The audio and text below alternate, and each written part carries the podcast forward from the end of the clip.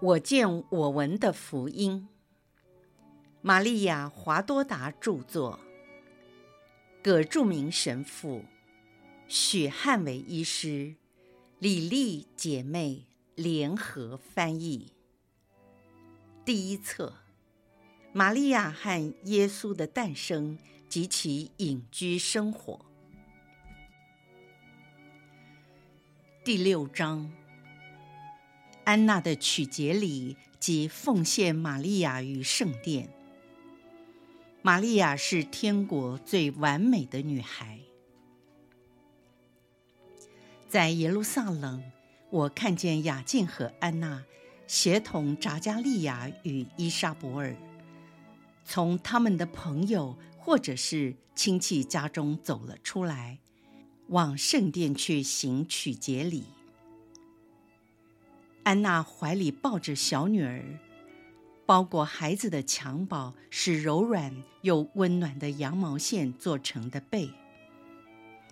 安娜小心翼翼地抱着玛利亚，不时掀开羊毛被，看看孩子的呼吸是否顺畅，然后再将被子盖好。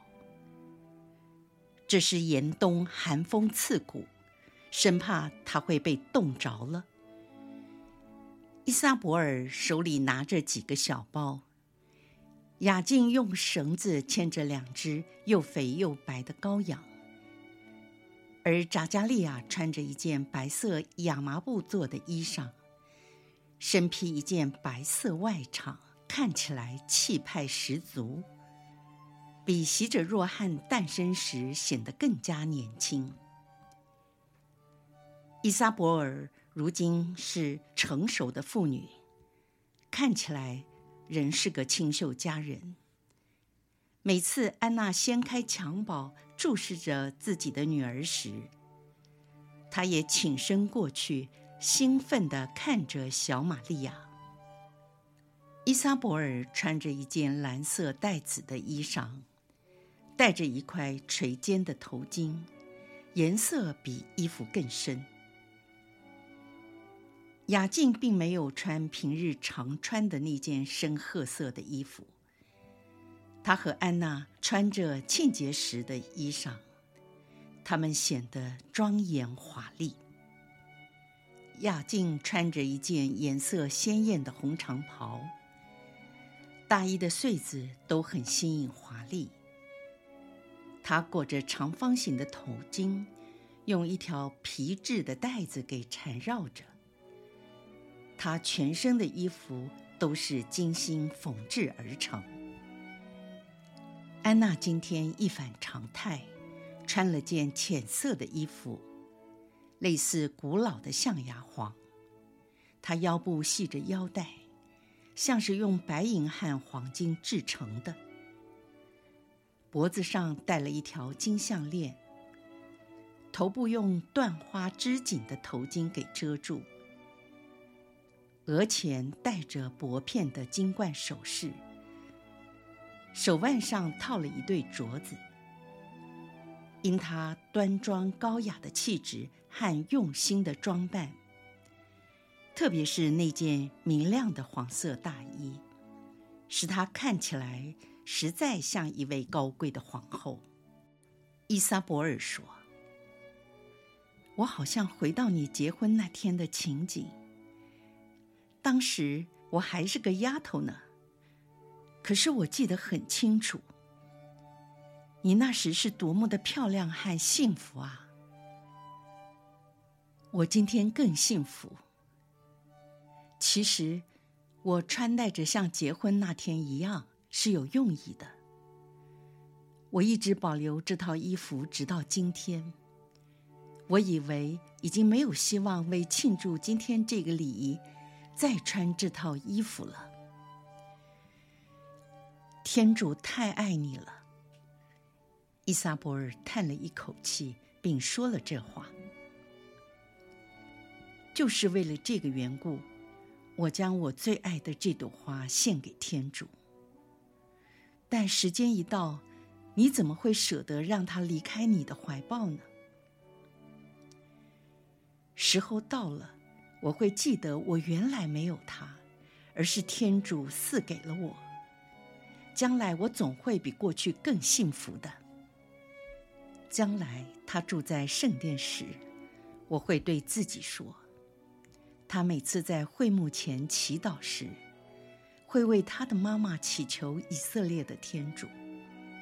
所以这使我内心感到平安，而且我也会怀着更大的平安说：他是完全属于天主的。我们两老因从天主那里获得了他而感觉幸福。等到我们不在这世上时，那永恒的天主要继续做他的父亲。我非常肯定，这孩子不是我们的。我本来已经不能生育，是他把小玛利亚放在我的怀里，这是天主的恩惠。来擦干我们的眼泪，加强我们的希望，也垂听了我们的祈祷。因此，他是属于天主的。我们只是他快乐的守护者，所以我们赞美天主。这四个人已走到圣殿的墙外。扎加利亚说：“你们先到尼加诺门。”我去通知司祭，然后再回来和你们会合。扎加利亚经过一道拱门，进入了许多廊柱环绕的大庭院。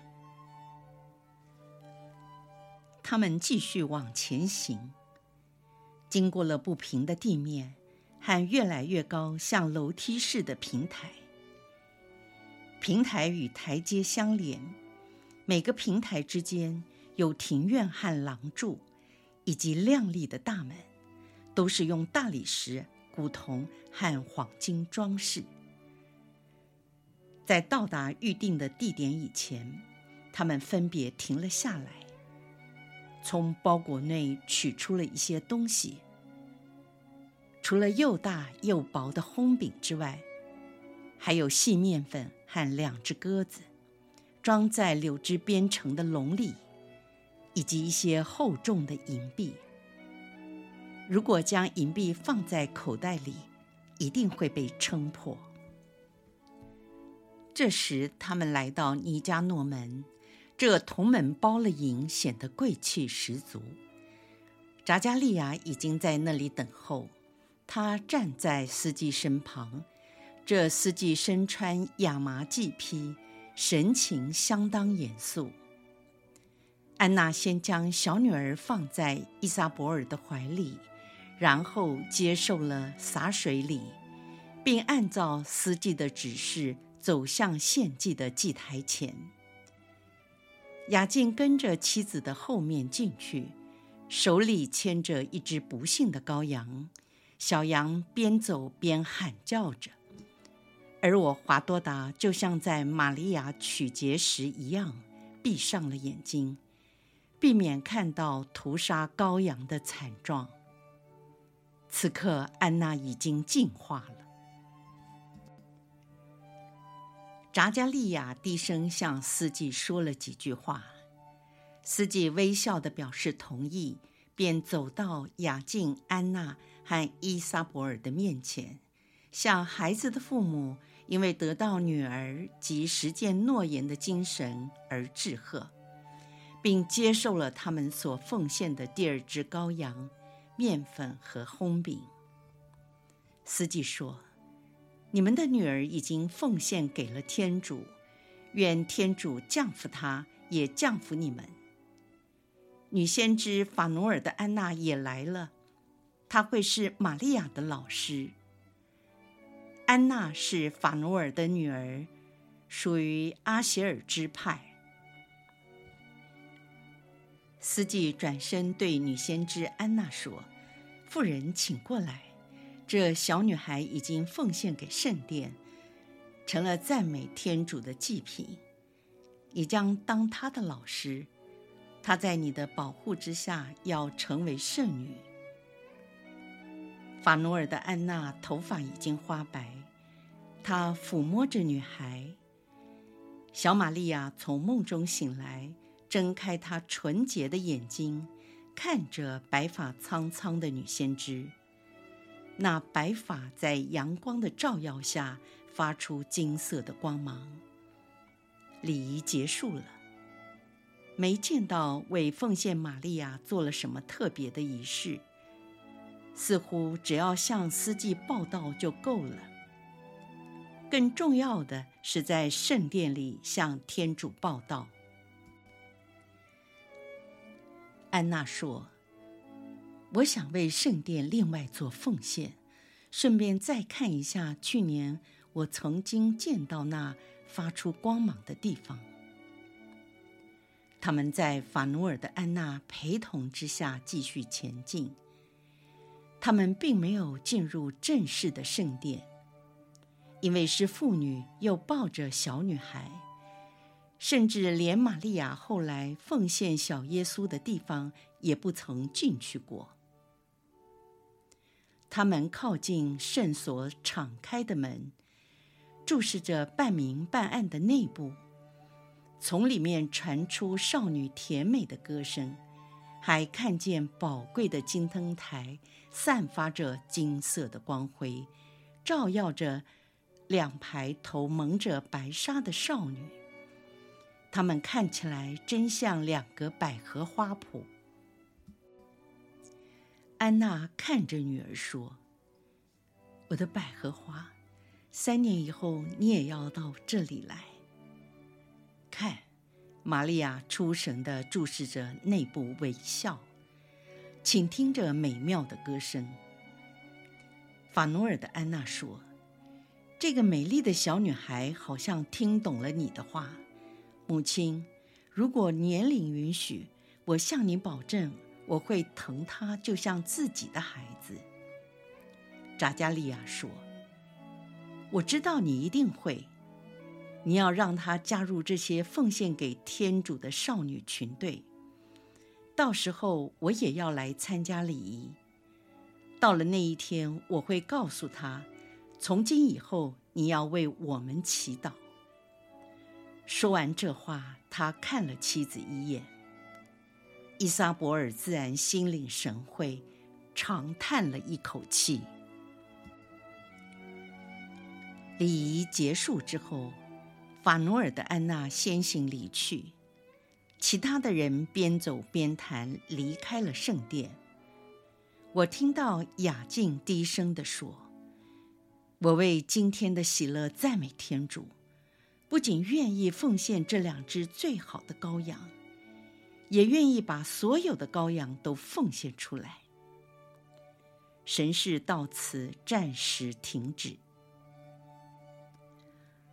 耶稣说：“萨罗满借着智慧的口说了这句话：‘谁是小孩子，请他到我这里来。’”永远的智慧从天上向这位足视童贞女说：“请到我跟前来。”智慧切望拥有玛利亚。不久以后，这纯洁无瑕者的儿子，我，耶稣要说：“让小孩子到我跟前来，因为天国是属于他们的。”谁若不变成像小孩一样，就不能进天国。这个声音将相互呼应。从天上降下来的声音，向小小的玛利亚说：“请到我这里来。”喊人子的声音说：“如果你们知道如何变成小孩子，请你们到我这里来。”他说这话是在想念自己的母亲。我要以我的母亲来做你们的模范。请看，她是完美无瑕的女孩，她有一颗纯洁如鸽子的心。她虽然经年累月与世俗接触，却没有受到社会环境腐败的影响，以及行为诡诈。和欺骗的玷污，玛利亚完全拒绝了污染。为此，你们应该以玛利亚作为表率来到我这里。你华多达看见了婴儿玛利亚天真无邪的神情，请你告诉我，他那种表情与他在十字架底下时，或在圣神降临，以及他最后安眠，合上了他羚羊般的眼睛，他的表情是否有所不同？不。在奉献小玛利亚于圣殿时，他那婴儿的表情是不确定而惊奇的；在天使报喜时，他的神情是惊讶而羞涩的；在白冷时，是母亲生子幸福的表情；在以后他做了我最崇高的第一位门徒时，是前进的表情。